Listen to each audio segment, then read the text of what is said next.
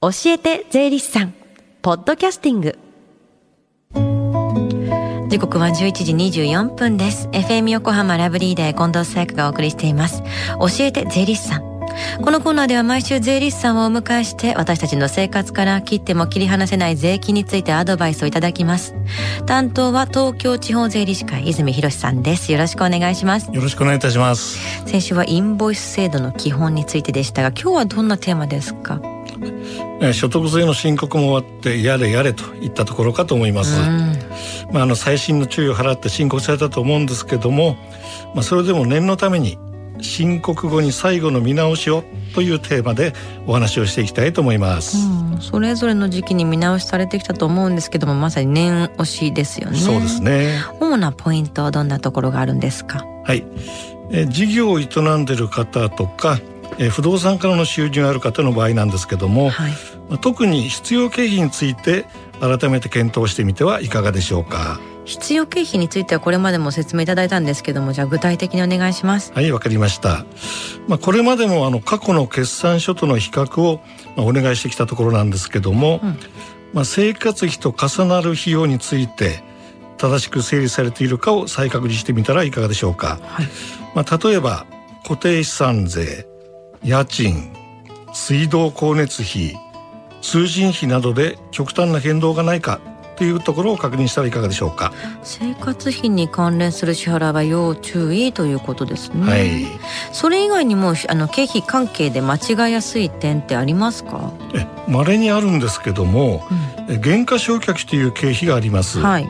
まあ、この経費はあの一定の期間で均等で経費として落としていくものなんですけども、うん本来の規定の期間を過ぎてもまだまだ経費として計上していることが意外とあるもんですから、うんうん、その辺のところ、あの気をつけないと経費の引き継ぎになっちゃいますのでね要注意だと思います。これ逆に入れ忘れることとかもありそうですよね。そうですね。あの経費はいくらでも差し引きたくなるっていう気持ちもあると思うんですけどもこれも要注意ですよね。そうですね。他にはどうですか？そうですね。これはあのご商売ですから売上と経費に同時に関係するものとして締め日の関係で未収入金や未払い金になる取引もあると思います、うん、年度末ですね、うん、まあ、仕事が完了しての話なので請求権あるいは支払い義務があるんですがその年の売上や経費となるんですね、うん、その処理は大丈夫かなというところを改めて確認していただきたいと思います。はい。これは見直したらキリがないと思うんですけどもまさにこの年分の最後の見直しですね。そうですね、うん、まさに最後の最後の詰めといったところだと思います、うん、まあ、確かにあの面倒なんですけども、まあ、この癖が身につくことで本当の意味で今年の進行が終わったということを実感できるんじゃないでしょうか、毎年深刻なことですから毎年のね深刻なことだから万全とするための癖を日頃から身につけておくことは大事でしょうね。そうですね。じゃあ万が一があった間違いがねあったっていう時はどうしたらいいんですか？そうですね。やはりあの放置することはできませんよね、うんうん、まあ、そこであの正しく計算し直してまあ、その結果納める税金が増える場合また逆にあの減る場合もありえます、うんまあ、その点をそれぞれお話ししていきたいと思います、うん、税金が増える場合っていうのは焦ると思うんですけどどうしたらいいんですか？税金が増えることが分かると焦りますよね、うん、でまあこの場合のポイントは速やかにということがキーポイントになると思います。うんうんうん、どんな手続きになるんですか？もうこの場合はあのもともと出した申告を手直しするということで、修正申告書というものを提出することになります。はいまあ、最初の申告を手直しすることになるんですが速やかにといった理由が実は2つあるんですね。2つじゃあ何ですか1つ目は。1つ目はあの誤りを放置したまま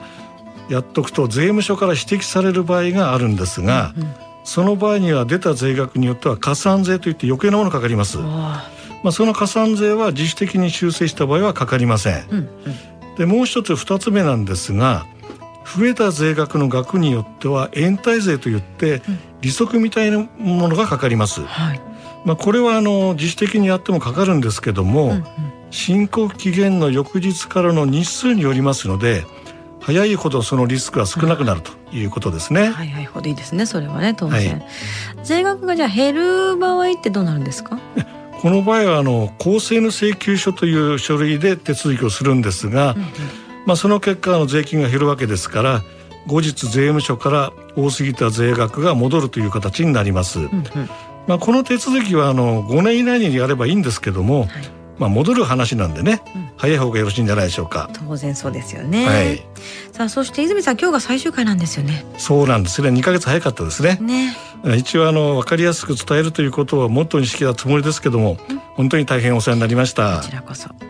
はい。そして来月からの担当の方紹介していただけますか？はい。4月からはあの鈴木正弘さんが担当いたします、うんうん、まあ出演はあの初めてなんですけどもまあ、リスナーの皆様に分かりやすく語りかけると思いますので、まあ、これから先もあの FM 横浜の教えて税理士さんのコーナー、お聞き逃しないようにお願いいたします。はい。そして最後に聞き逃した、もう一度聞きたいという方、このコーナーはポッドキャストでもお聞きいただけますよ。FM 横浜のホームページ、または iTunes ストアから無料ダウンロードできますので、ぜひポッドキャストでも聞いてみてください。番組の SNS にもリンクを貼っておきます。この時間は税金について学ぶ教えて税理士さん。今日のお話は申告後に最後の見直しをでした泉さんありがとうございましたありがとうございました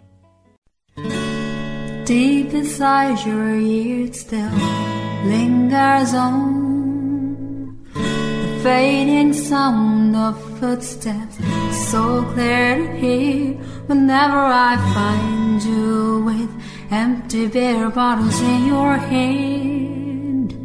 I see someone four years old staring back at me. Once you told me you don't know who there are pieces of you lost somewhere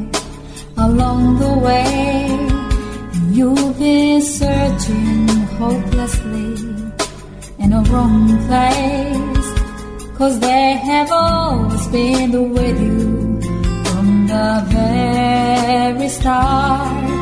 So many years you haven't been yourself.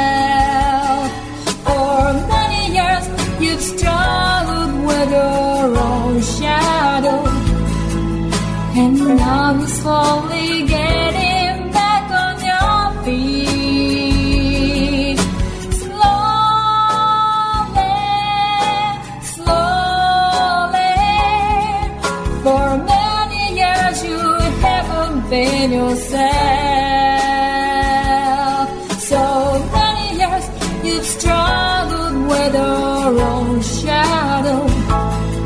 And now you're here with mirror bits all the lost pieces together.